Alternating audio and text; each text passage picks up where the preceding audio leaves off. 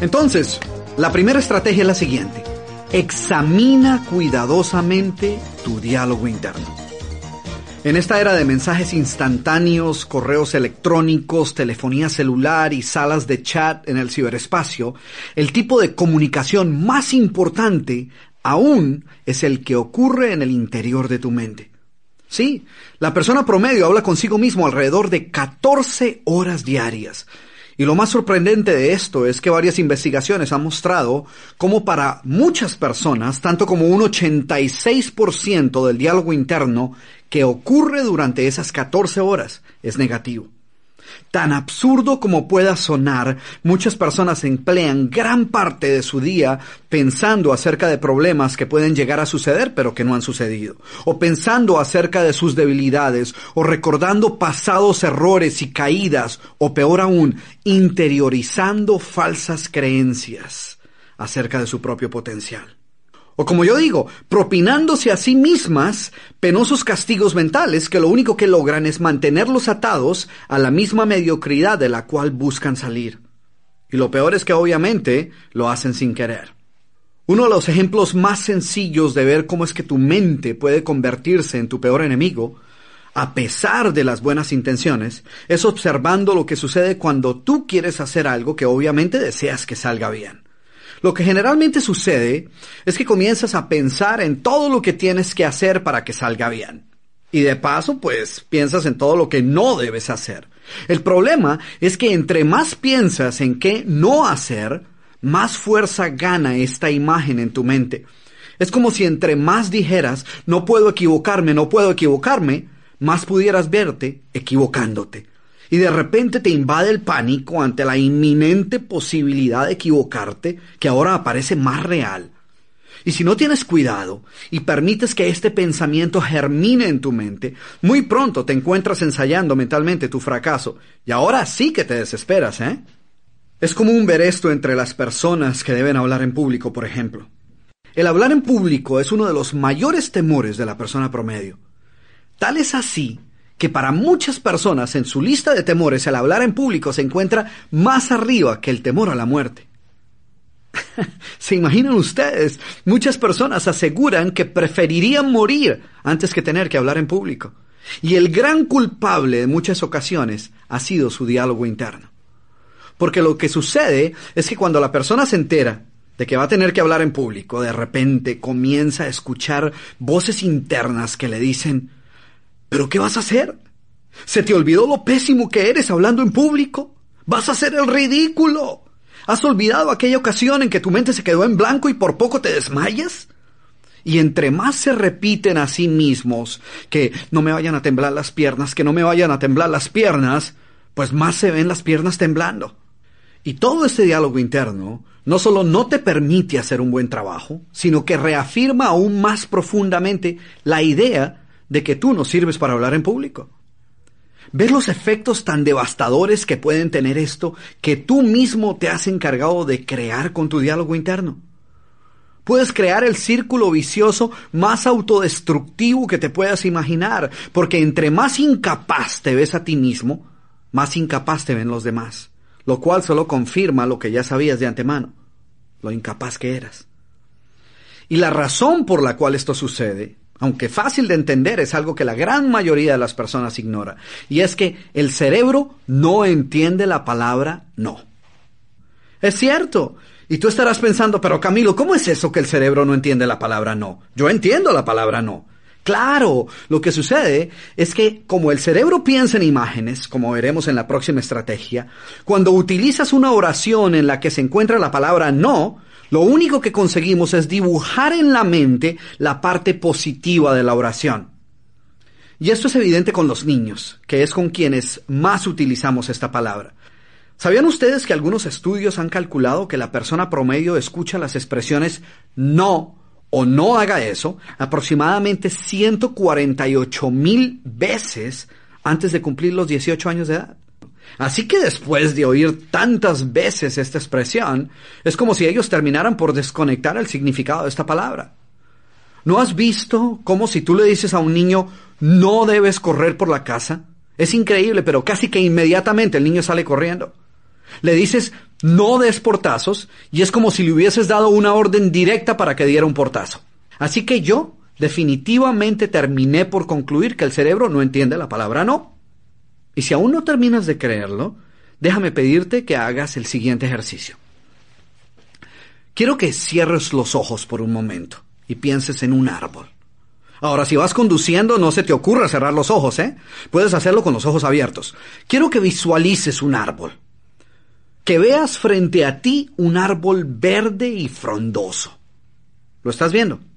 Muy bien, concéntrate en ese árbol. Mira sus ramas y hojas verdes. Quiero que veas muchas hojas verdes. Ahora, quiero que no veas una manzana roja en ese árbol. No veas una manzana roja. Simplemente limítate a ver el árbol verde. No veas una manzana roja en él. Ok. Muy bien, ya puedes abrir los ojos. Ahora quiero hacerte una pregunta. ¿Por casualidad viste una manzana roja colgando del árbol? Con seguridad que sí, ¿no es cierto? Pero ¿por qué? Si las instrucciones eran claras, no la veas. Sencillamente porque como el cerebro piensa en imágenes, simplemente se enfoca en la parte positiva de dicha orden y hace su imagen ignorando la palabra no. Ahora, ¿de qué nos sirve esto? Porque no quiero que esto simplemente se convierta en el siguiente truco con que vas a impresionar a tus amigos. Lo cierto es que el saber esto sirve de mucho. Para empezar, cuando sientes metas, no utilices la palabra no. Si una de tus metas es dejar de fumar, no digas no quiero fumar más, no quiero fumar más porque tu cerebro solo escuchará quiero fumar más y creará imágenes donde te veas fumando. Utiliza términos positivos que te ayuden a visualizar los resultados que quieres obtener. Entonces, en lugar de no quiero fumar más, puedes decir algo como gozo de una salud óptima y amo tener mis pulmones limpios y poder respirar profunda y fácilmente. Ah, ¿Qué imágenes creas cuando escuchas estas palabras? ¿Ves la diferencia? Y lo verdaderamente poderoso es que entre más te repites esto, más fácil es visualizarlo. Y sabes qué? De repente comienzas a crear un conflicto en tu mente. Porque por un lado, tu mente está recibiendo una nueva imagen, un nuevo programa mental específico. Pero por otro lado, si aún estás fumando, pues tu mente ve que tus acciones no están siendo consistentes con este nuevo programa mental. Y tu mente odia esta clase de conflictos. Y si tú insistes en repetir este programa, pues tu mente hará cuanto sea necesario para ayudarte a que tu realidad exterior sea consistente con tu realidad interior, con tus deseos y con las metas nuevas que te has propuesto. Hazlo, es así de fácil, pero tienes que persistir con tus afirmaciones y al mismo tiempo tienes que querer ayudarte cambiando tu comportamiento. Esa es la única manera en que este nuevo programa irá a parar a la memoria de acceso rápido.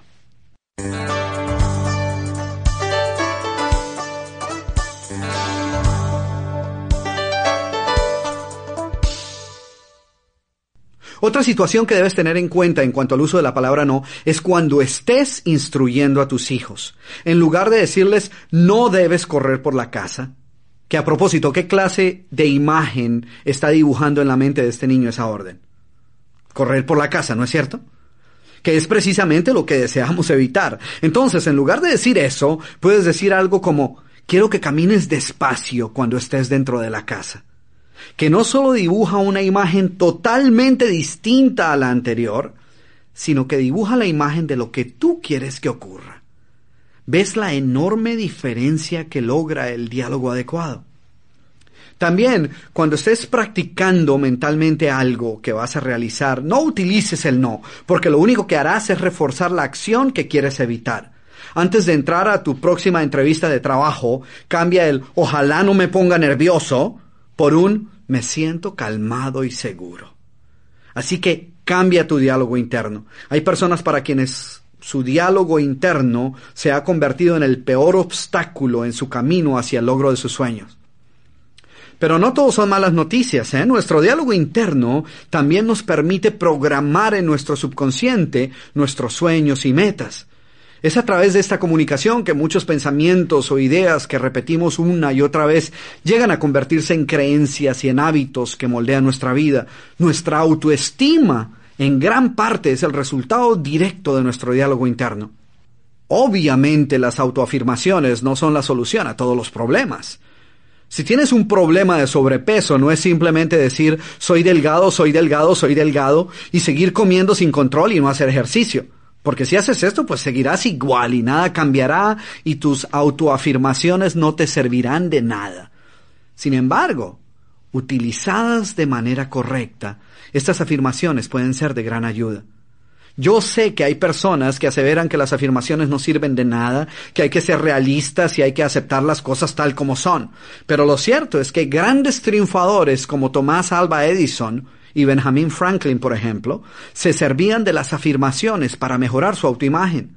Franklin, por ejemplo, tenía afirmaciones positivas acerca de las virtudes que deseaba desarrollar en su vida y escribía pequeños recordatorios o frases motivacionales acerca de estas virtudes y las ponía dentro de su reloj de bolsillo, de tal manera que cada vez que consultara la hora encontrara un recordatorio positivo sobre cómo mejorar su vida.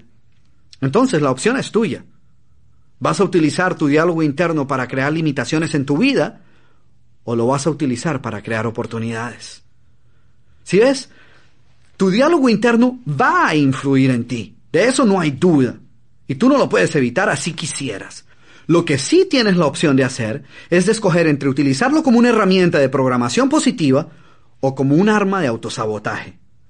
Pero te va a afectar y te va a afectar mucho más de lo que te imaginas. Hace algún tiempo el doctor Alan Zimmerman del Management Center de la ciudad de Minneapolis en un seminario sobre el desarrollo de la autoestima, pidió a un joven de la audiencia que saliera al frente y extendiera sus brazos hacia los lados y los sostuviera en dicha posición lo más rígidos posibles, mientras él trataba de empujarlos hacia abajo. Y con cierta dificultad logró moverlos no más de unos cuantos centímetros. Lo que él buscaba era tener una idea de la fuerza que este joven tenía en sus brazos. Entonces, él le pidió al joven que repitiera una serie de afirmaciones negativas Afirmaciones como soy feo, soy un perdedor, soy un estúpido, no sirvo para nada y otras cosas así por el estilo. Y que repitiera estas afirmaciones durante unos 30 segundos. Y luego de esto, le pidió al joven sostener sus brazos extendidos y rígidos nuevamente, y de nuevo comenzó a empujarlos hacia abajo. Lo curioso y lo sorprendente es que esta vez logró doblar los brazos de aquel joven con una facilidad impresionante. ¿Ves? Todo lo que se necesitó fueron 30 segundos de programación negativa para afectar la autoestima de este joven al punto de afectar inclusive su fuerza física. Yo ya sabía el efecto que las afirmaciones negativas podían tener sobre la actitud de una persona, pero me impresionó ver el efecto que podía tener sobre el nivel energético del cuerpo.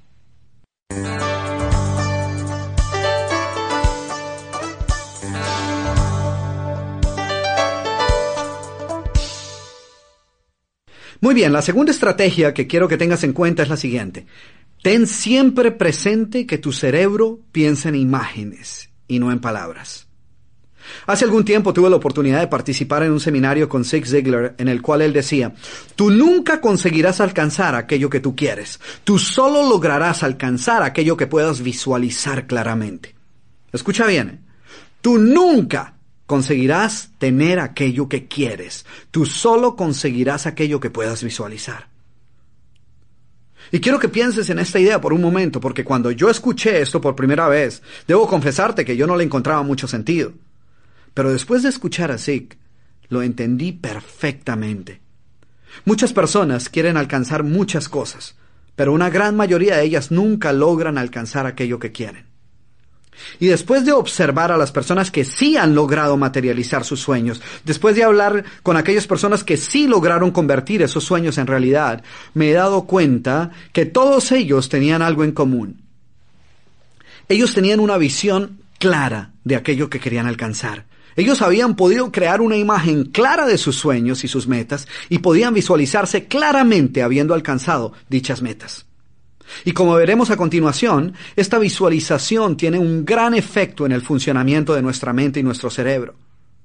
Y no solo eso, sino que yo estoy totalmente convencido de que nuestra fe nuestro éxito, nuestro coraje, nuestra habilidad para tomar decisiones e identificar oportunidades también dependen en gran medida del grado con que podamos visualizar nuestras metas, nuestros sueños y nuestro éxito en general. Así que como verás en lo que queda de este programa, la visualización se convertirá en una de las herramientas más valiosas en tu camino hacia la realización de tus sueños. Y este proceso de visualización se origina precisamente en nuestro diálogo interno. De acuerdo al doctor Carl Prebram, director del Departamento de Neuropsicología de la Universidad de Stanford, quien es uno de los más reconocidos expertos mundiales en lo que respecta a las diversas funciones del cerebro, el poder de este diálogo interno, el poder de los pensamientos, de las ideas y en general de las palabras, radica en que éstas son traducidas a imágenes antes que el cerebro pueda interpretarlas. Y estas imágenes son las que tienen un gran poder sobre nuestras emociones, nuestras acciones y hasta sobre nuestro organismo. Él encontró que el cerebro piensa en imágenes. Que si yo digo la palabra avión, tu cerebro no se pone a visualizar las letras A, B, I o N dibujadas en grandes letras en el telón de la mente subconsciente, sino que lo que ve es simplemente un avión. Por esta razón vale la pena detenernos a pensar qué clase de imágenes están dibujando en las mentes de otras personas las palabras que les estemos diciendo y qué clases de imágenes estamos dibujando en nuestra propia mente con nuestro diálogo interno. Si le decimos a un niño que es un fracasado o un bueno para nada, ¿qué clase de imágenes estará formando este niño en su mente? Y más importante aún, ¿cómo lo afectarán dichas imágenes?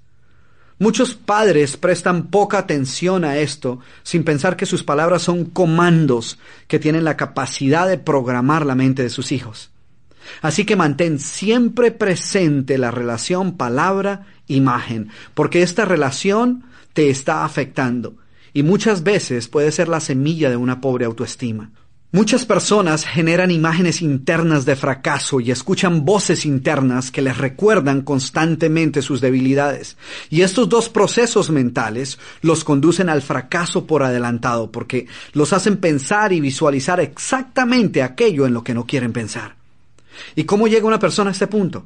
Como decía anteriormente, todo comienza con su diálogo interno.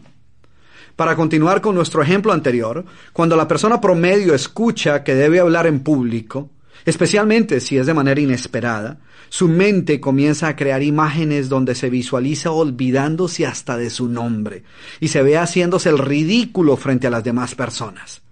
En otras palabras, ya visualizó todo lo que puede salir mal, que curiosamente es lo que quiere evitar. Pero entre más piensa en ello, más real se hace esta imagen. Ella se ve frente a la audiencia con las piernas temblando, sus manos sudorosas y sus rostros pálidos, hablando incoherentemente. Y todo esto hace que su estado mental cambie instantáneamente. Y comienzan a sudar, y se les aceleran los latidos del corazón y se debilitan las piernas al punto de que muchos de ellos llegan hasta desmayarse. Y el origen de este fenómeno fue descubierto por Stephen LaBerge, doctor en psicología, quien condujo un gran número de experimentos que demostraron que una imagen en la mente activaba el sistema nervioso de igual manera que lo haría el llevar a cabo la acción correspondiente. Él demostró que el cerebro era incapaz de distinguir entre una experiencia real y una experiencia vivamente imaginada. En otras palabras, si pensamos en cualquier cosa y logramos asociar con este pensamiento imágenes sensorialmente ricas en color, o en sabores, o en olores y en otras sensaciones, nuestro sistema nervioso y nuestro cerebro no logran discernir si lo que les estás presentando es algo que en realidad está sucediendo o simplemente lo estás imaginando. Para tu mente es como si fuese realidad, así solo lo estés imaginando. Por ejemplo, quiero que por un momento pienses en un limón. Piensa en un limón. Quiero que lo visualices y lo dibujes lo más claramente posible en tu mente. Mira su textura. ¿Puedes ver los pequeños poros en la superficie de la cáscara? Míralo, huélelo. tócalo. Ok, ahora imagínate tomando un cuchillo y cortando este limón en dos mitades. ¿Viste cómo saltaron algunas gotas cuando lo cortaste? Muy bien, ahora visualízate sacando las semillas del limón con la punta del cuchillo. Y ahora quiero que tomes ese limón y lo lleves cerca a tu nariz y aspires el olor de ese limón recién cortado. ¿Puedes percibir ese olor ácido del limón? Ahora, ahora quiero que te imagines, o mejor dicho, quiero que te visualices exprimiendo todo el jugo de ese limón en tu boca y mordiendo la pulpa de ese limón. Vamos, vamos, muy bien. Ok. Ahora no sé qué esté ocurriendo en este preciso instante, pero si realizaste este ejercicio visualizando lo que te estaba describiendo, es posible que hayas experimentado la respuesta de tus glándulas salivales ante esta imagen. Es posible que hayas sentido esa sensación un tanto desagradable en la parte superior de la mandíbula, aquí cerca de la oreja, que a propósito es la misma que experimentas cuando de verdad pruebas algo ácido, ¿no es cierto? ¿Ves qué sucedió? Tus glándulas salivales responden inclusive a un pensamiento acerca de un limón. Este simple pensamiento ha ocasionado una respuesta fisiológica en tu organismo, una respuesta que para tu mente tiene sentido, ya que la saliva producida tiene como objetivo neutralizar el ácido que contiene el limón, lo cual es señal de que tu cerebro ha sido incapaz de entender que esta no es una vivencia real, sino únicamente una situación imaginaria. Entonces, lo que quiero que entiendas de esta segunda estrategia es que tu cerebro piensa en imágenes. Y este poder de transformar las palabras en imágenes que logran afectar tus funciones fisiológicas, tus emociones y tus acciones, lo puedes utilizar para construir tu éxito o para construir tu fracaso. Y funciona igual de bien tanto para lo uno como para lo otro.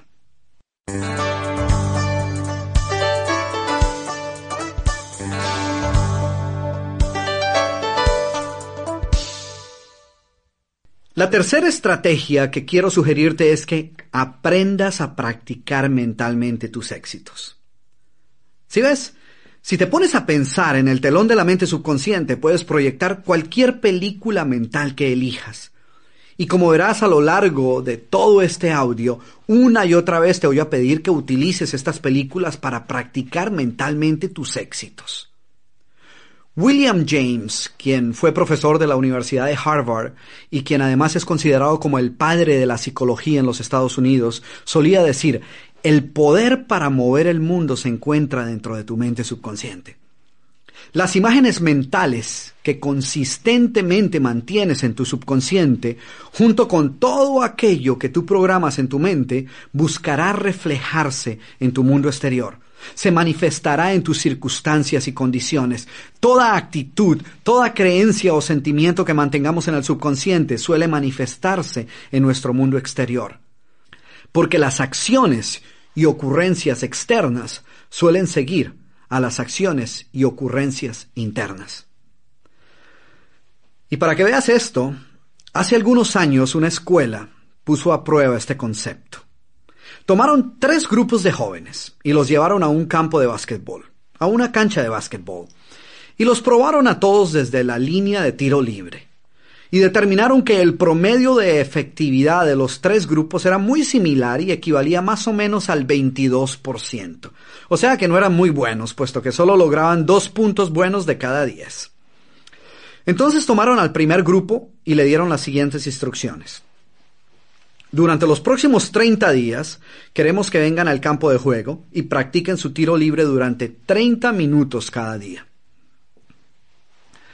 Al segundo grupo le ordenaron que durante los siguientes 30 días no tocaran el balón de básquetbol ni practicaran, sino que simplemente se sentaran en la biblioteca 30 minutos al día y se imaginaran haciendo lanzamientos de tiro libre sin fallar ninguno de ellos.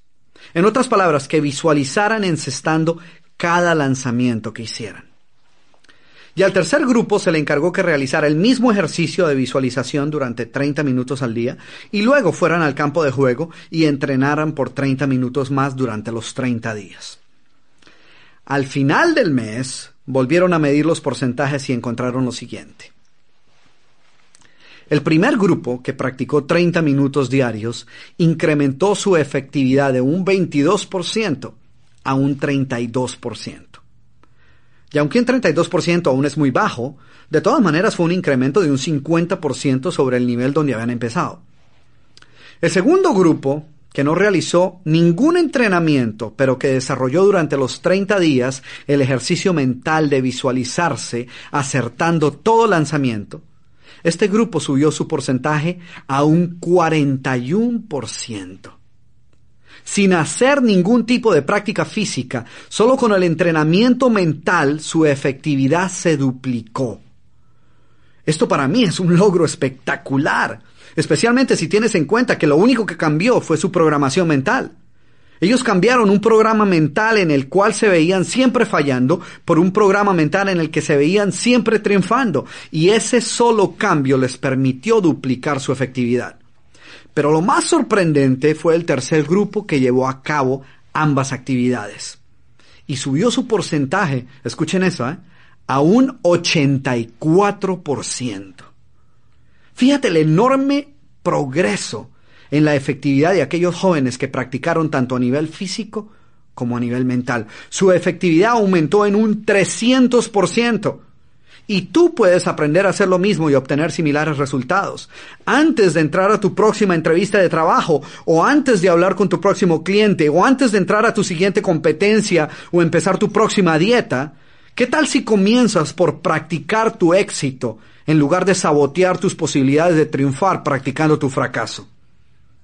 Zig Ziglar cuenta cómo en sus épocas de vendedor, antes de visitar a un cliente, tomaba unos minutos para rodar toda la película de cómo iba a realizar su venta.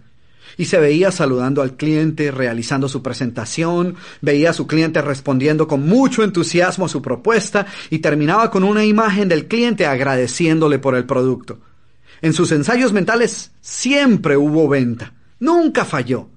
En la realidad no ocurrió exactamente lo mismo, pero este ensayo mental definitivamente le ayudó a ser mucho más efectivo y le ayudó a llegar donde su cliente con una actitud distinta y unas expectativas diferentes. Y yo creo que esto es lo que verdaderamente queremos aprender a hacer. Las personas de éxito son conscientes de la importancia de mantener una imagen clara de sus objetivos, de manera que toda acción que emprendan esté guiada por esta visión. Ellos saben que todas las cosas en realidad son creadas dos veces y que la creación física de las cosas está precedida por una creación mental. Si vas a construir una casa, por ejemplo, antes de empezar a excavar o antes de levantar las paredes o inclusive antes de elaborar y trazar los planos, mentalmente ya has creado una imagen de la casa terminada. Tal vez no todos los detalles están totalmente definidos, pero por lo menos tienes una visión lo suficientemente clara de lo que quieres como para comenzar a trazar los planos. Esta es la primera creación, la creación mental. Solo entonces comienzas a excavar y poner los cimientos y levantar las paredes, que es la segunda creación o creación física. Y las personas de éxito saben que si ignoran la creación mental, entonces en la segunda creación es muy posible que tengan que efectuar cambios costosos.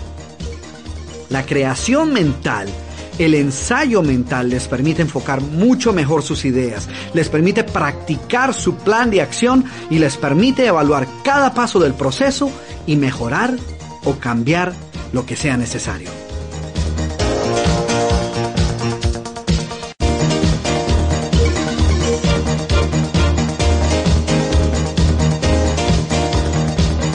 Bueno, muy bien. Piensa por un momento sobre qué es lo que te estoy pidiendo que hagas.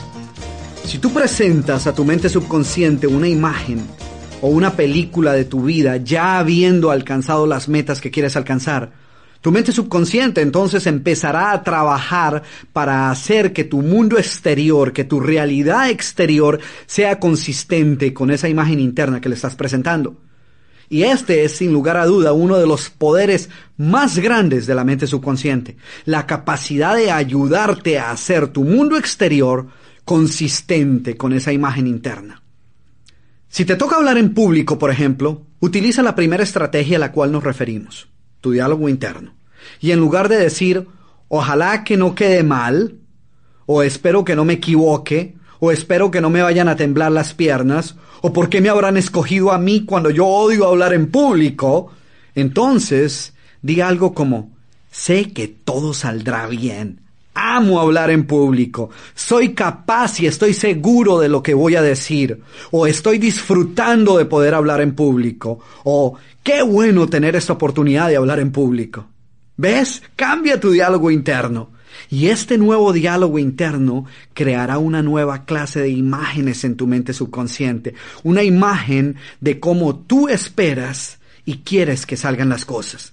Y una vez has creado esta imagen, practícala una y otra vez. De esta manera, cuando finalmente estés en el escenario, será la cuarta o la quinta vez que te diriges a tu audiencia. Ya ellos serán viejos amigos, ya tendrás más confianza en ti mismo y en tus habilidades. ¿Ves lo sencillo que es? Y tú puedes estar allá pensando, Camilo está loco. ¿eh? Si fuera así de fácil. Pero ¿de qué sirve que yo me repita todo eso si sé que no es verdad? Si la realidad es que no puedo hablar en público. Si estás pensando esto, déjame decirte otra cosa. Es cierto que es posible que esa haya sido tu realidad hasta ahora, pero tú puedes cambiar. Recuerda lo que decía en la estrategia anterior, tu futuro no tiene que ser igual a tu pasado, tú puedes cambiar. Y si tú cambias tu diálogo interno y comienzas a crear otras imágenes, y si lo dices con fe en que puede suceder, y con entusiasmo y con emoción, y dibujas imágenes de éxito que te muestren a ti hablando en público con seguridad y tranquilidad y entusiasmo, tu cerebro no podrá distinguir entre la realidad y la imagen que tú le estás presentando. Y entonces será solo cuestión de tiempo antes de que tu cerebro y tu mente comiencen a actuar y a comportarse de acuerdo con estas nuevas imágenes. Trátalo, no tienes nada que perder y sin mucho que ganar. Comienza a rodar imágenes de éxito en tu subconsciente y te sorprenderán los resultados.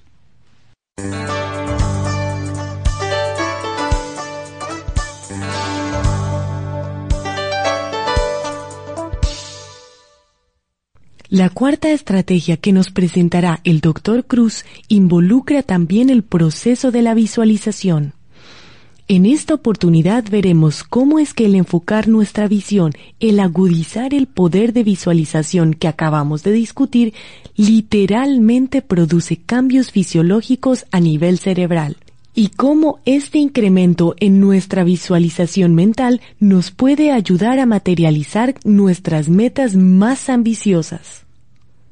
Existen bases puramente fisiológicas que explican que hay un incremento en nuestro nivel de percepción como consecuencia de formar una imagen mental clara de nuestras metas. Y este aumento en la percepción de nuestro medio es conocido por los neurólogos con el nombre de formación reticular. Y ocurre en un área del tamaño de la uña del dedo pulgar que está localizada en el cerebro medio. La formación reticular cumple, por así decirlo, la función de filtro sensorial. Todo impulso sensorial, toda información que haya llegado a través del sentido de la visión, el olfato, el gusto, el oído o el tacto, es filtrada a cierto grado antes de llegar a la corteza cerebral. Y esta formación reticular es la parte del cerebro que permite que sólo aquella información significativa o importante para la persona logre llegar al centro consciente de nuestro cerebro. De manera que el grado con que percibimos o somos conscientes de cualquier cosa que se encuentre a nuestro alrededor va en proporción directa a la importancia que previamente le hayamos asignado a ella en nuestra mente. Para darte un ejemplo, Recuerdo que cuando mi esposa quedó embarazada, comenzamos a notar la cantidad de mujeres embarazadas que había por donde quiera que íbamos.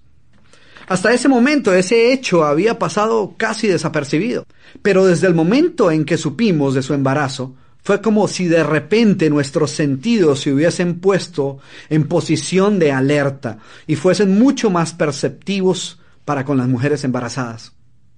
Seguramente alguna vez te habrá sucedido que tomas la decisión de comprar determinada clase de automóvil, uno algo diferente, fuera de lo común, y lo identificas y con el tiempo algo sucede.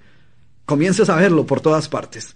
Donde quiera que miras lo ves. Es como si de repente fuese el auto más popular. Lo puedes distinguir de muy lejos y así te encuentres entre una multitud de autos, el tuyo salta a la vista. Es como si tu sentido de la visión se hubiese agudizado, manteniéndote constantemente alerta a su presencia.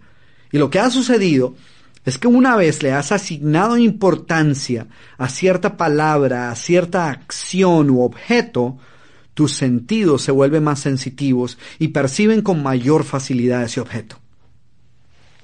Pero, ¿cómo puede ayudarte todo esto a alcanzar tus metas? Pues si tomas el tiempo para identificar claramente cuáles son esas metas y sueños que deseas materializar, si te concentras en ellos y le das la importancia que merecen, si los defines tan claramente que puedas visualizarte ya en posesión de ellos, tu formación reticular te proveerá con la habilidad para identificar oportunidades a tu alrededor que te puedan ayudar a alcanzar dichas metas. Y no hay ningún tipo de fuerza mágica o sobrenatural que opere aquí.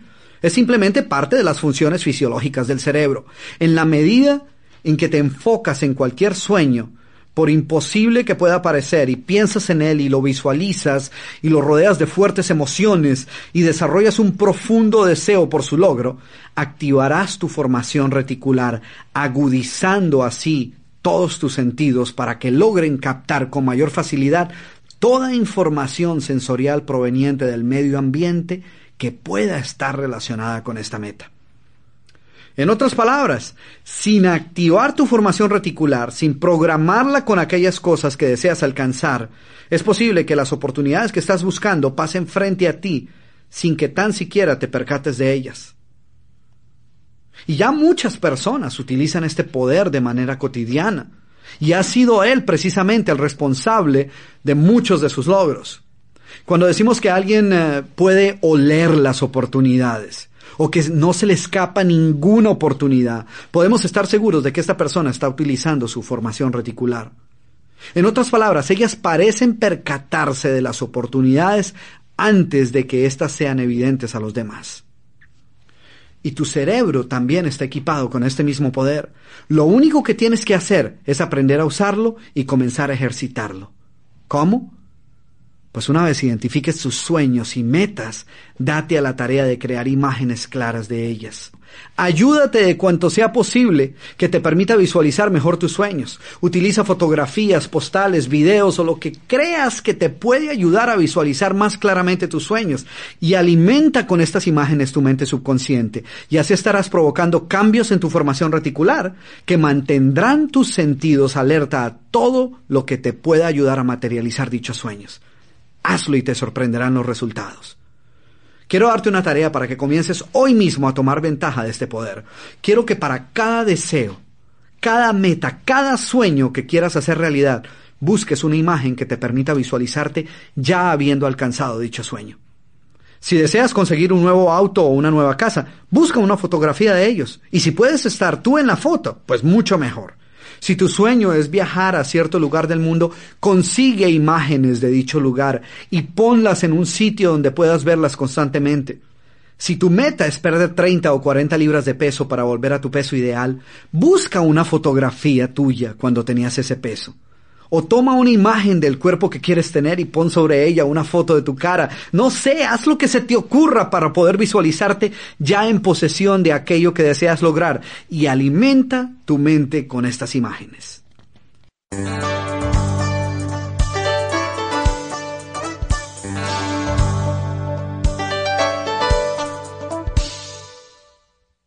La quinta y última estrategia que el Dr. Cruz compartirá con nosotros nos invita a evaluar la validez de los programas mentales y las creencias que se encuentran en nuestro subconsciente y gobiernan nuestras vidas.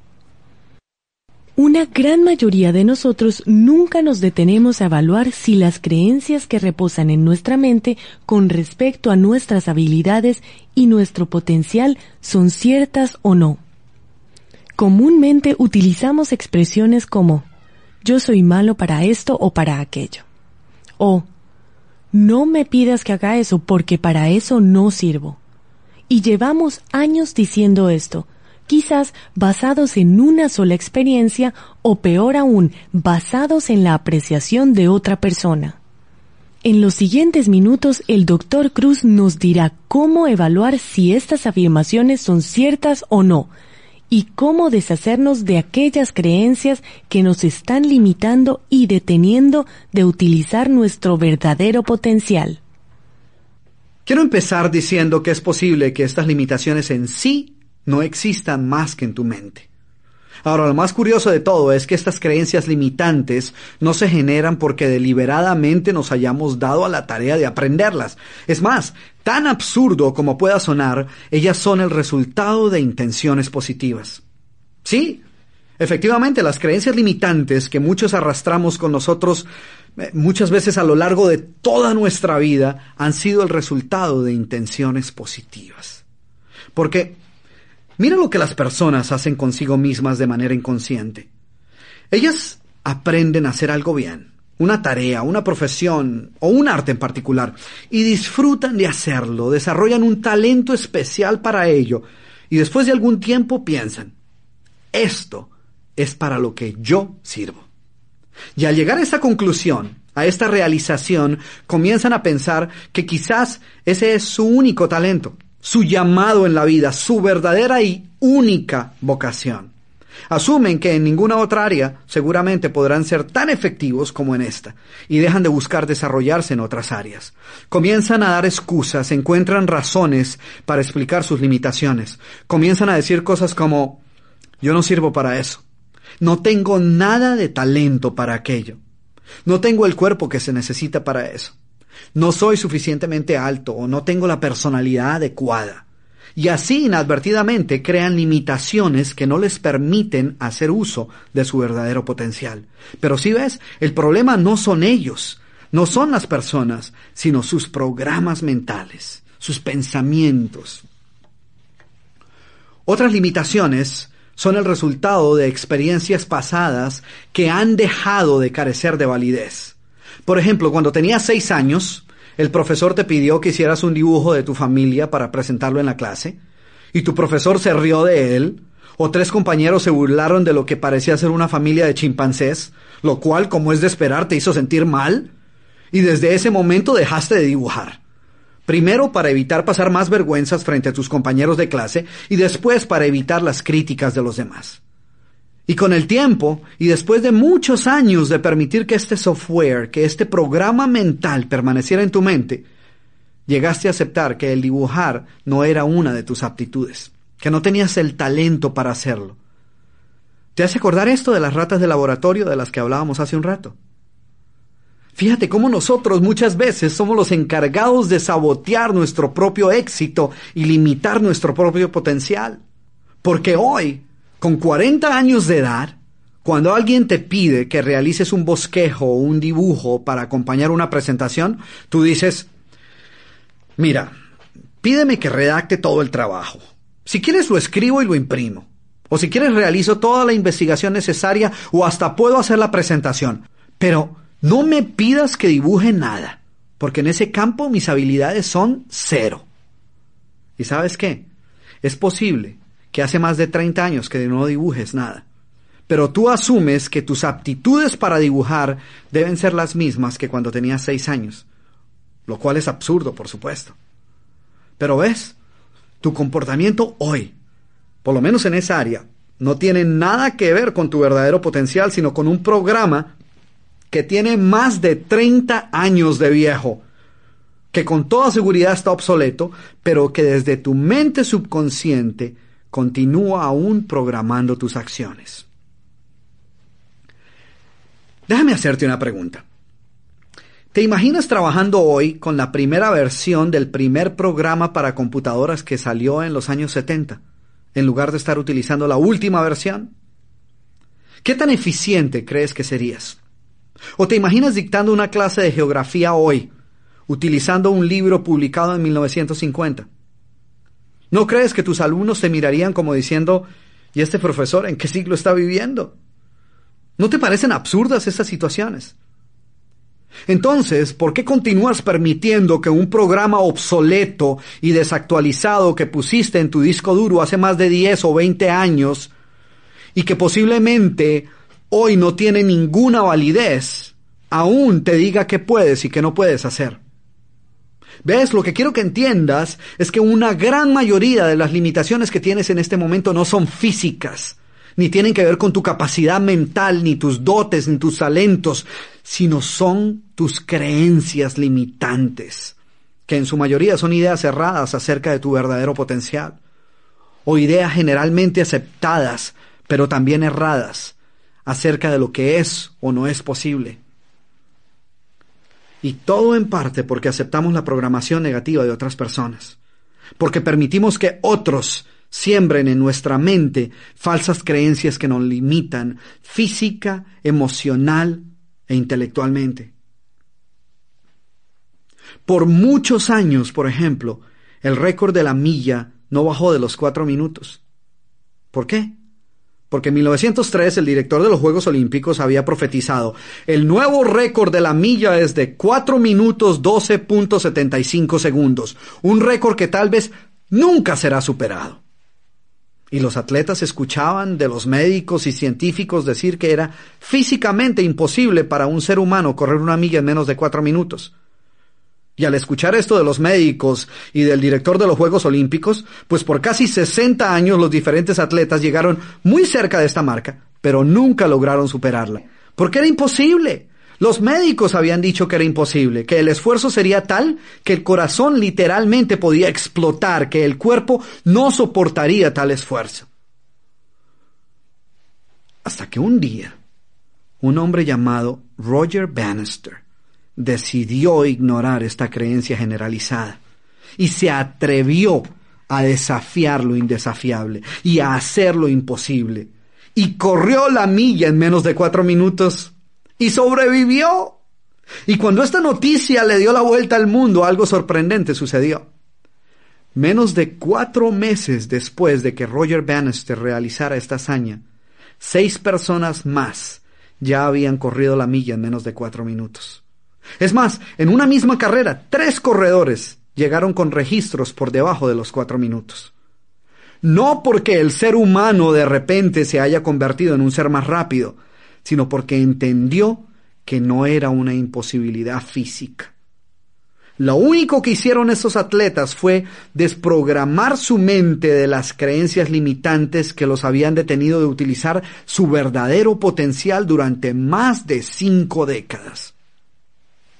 Y tú puedes hacer lo mismo. Lo único que debes hacer es identificar la programación negativa, las falsas creencias que han venido limitando tu vida hasta ahora y debes borrarlas de tu disco duro, de tu mente subconsciente y reemplazarlas por nuevas creencias, por ideas que te empoderen, que te permitan utilizar el potencial que ya reside dentro de ti y que solo espera ser utilizado para ayudarte a alcanzar tus metas más ambiciosas.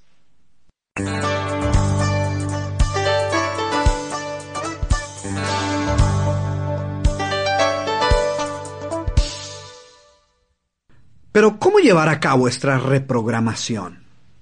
Lo primero que debemos hacer es despertar a la realidad de que quizás los programas y creencias que han venido guiando nuestras acciones y expectativas no son los correctos y que quizás el problema es que hemos sido programados para aceptar la mediocridad.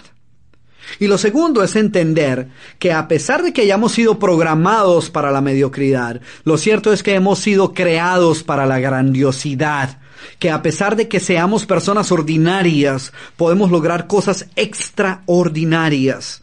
Es abrir nuestra mente a la posibilidad de ser más de lo que ahora somos y entender que nuestro futuro no tiene por qué ser igual a nuestro pasado, que es posible cambiar. Y el tercer paso es tomar acciones específicas para sustituir estos programas negativos por programas positivos.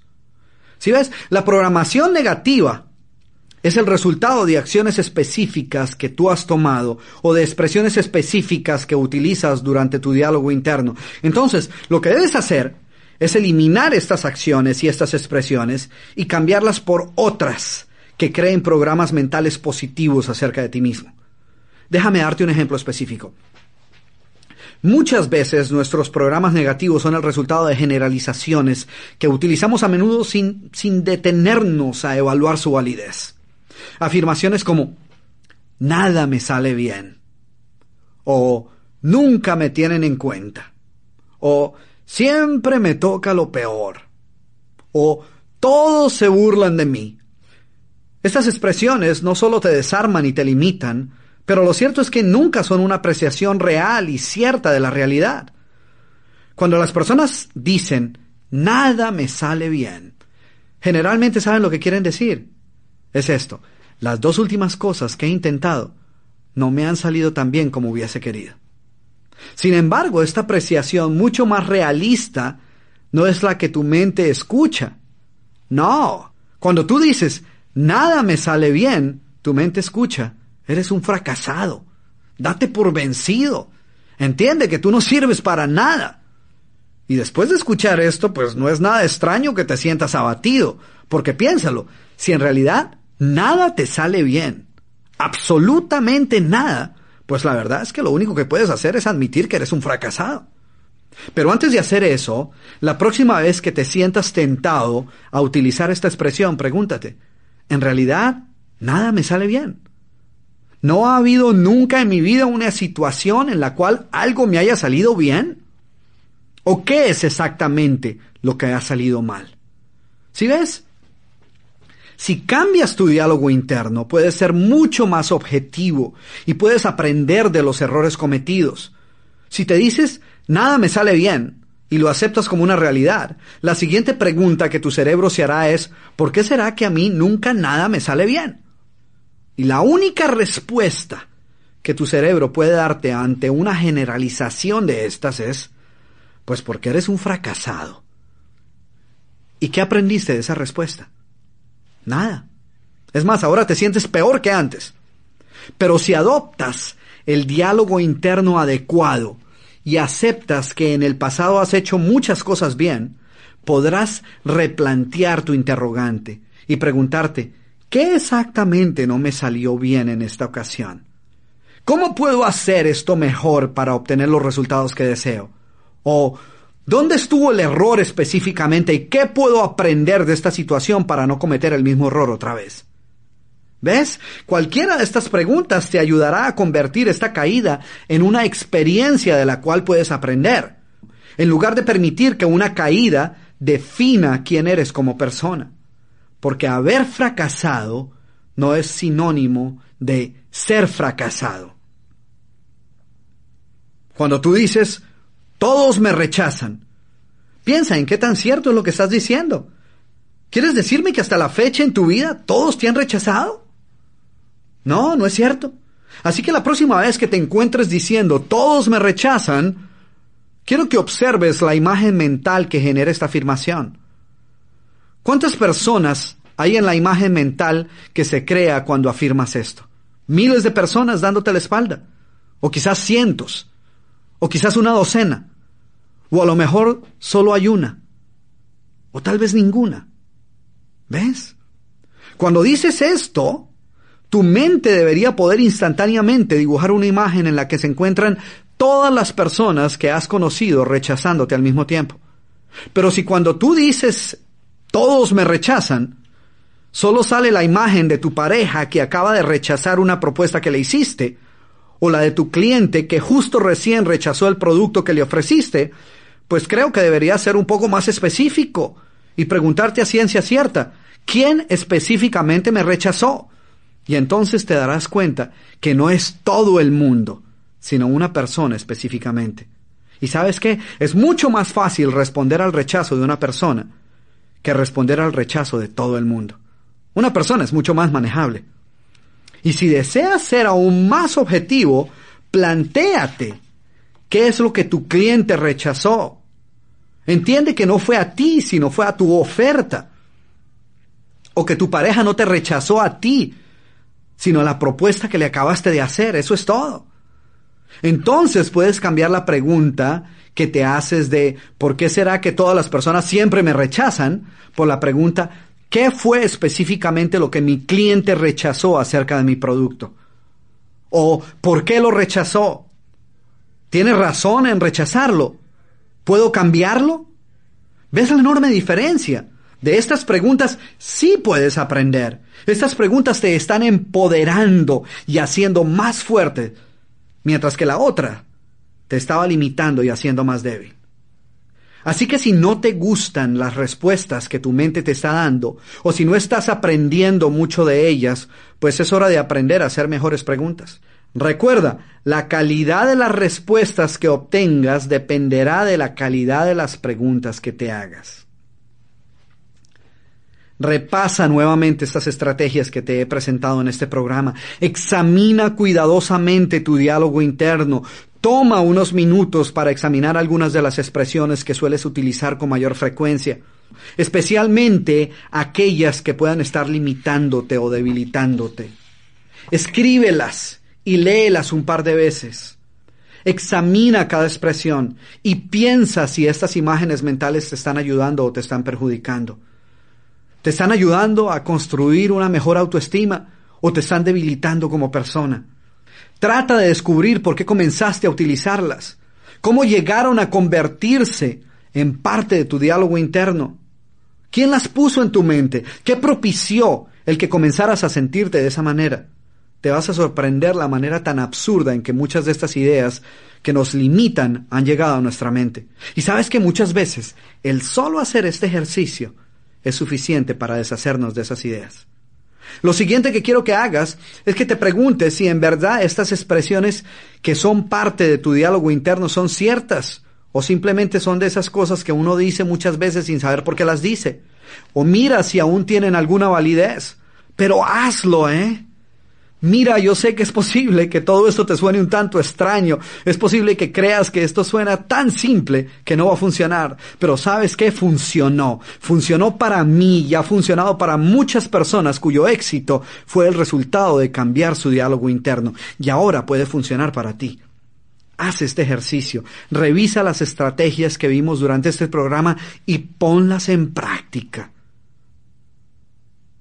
¿Cuál es entonces este mensaje de los sabios? Simple. El que entiendas que dentro de ti se encuentra la semilla de grandeza necesaria para triunfar. Que sepas con absoluta certeza que en tu mente subconsciente se encuentra el poder que puede ayudarte a alcanzar tus metas más ambiciosas. Pero ¿sabes qué? No es suficiente que yo lo crea.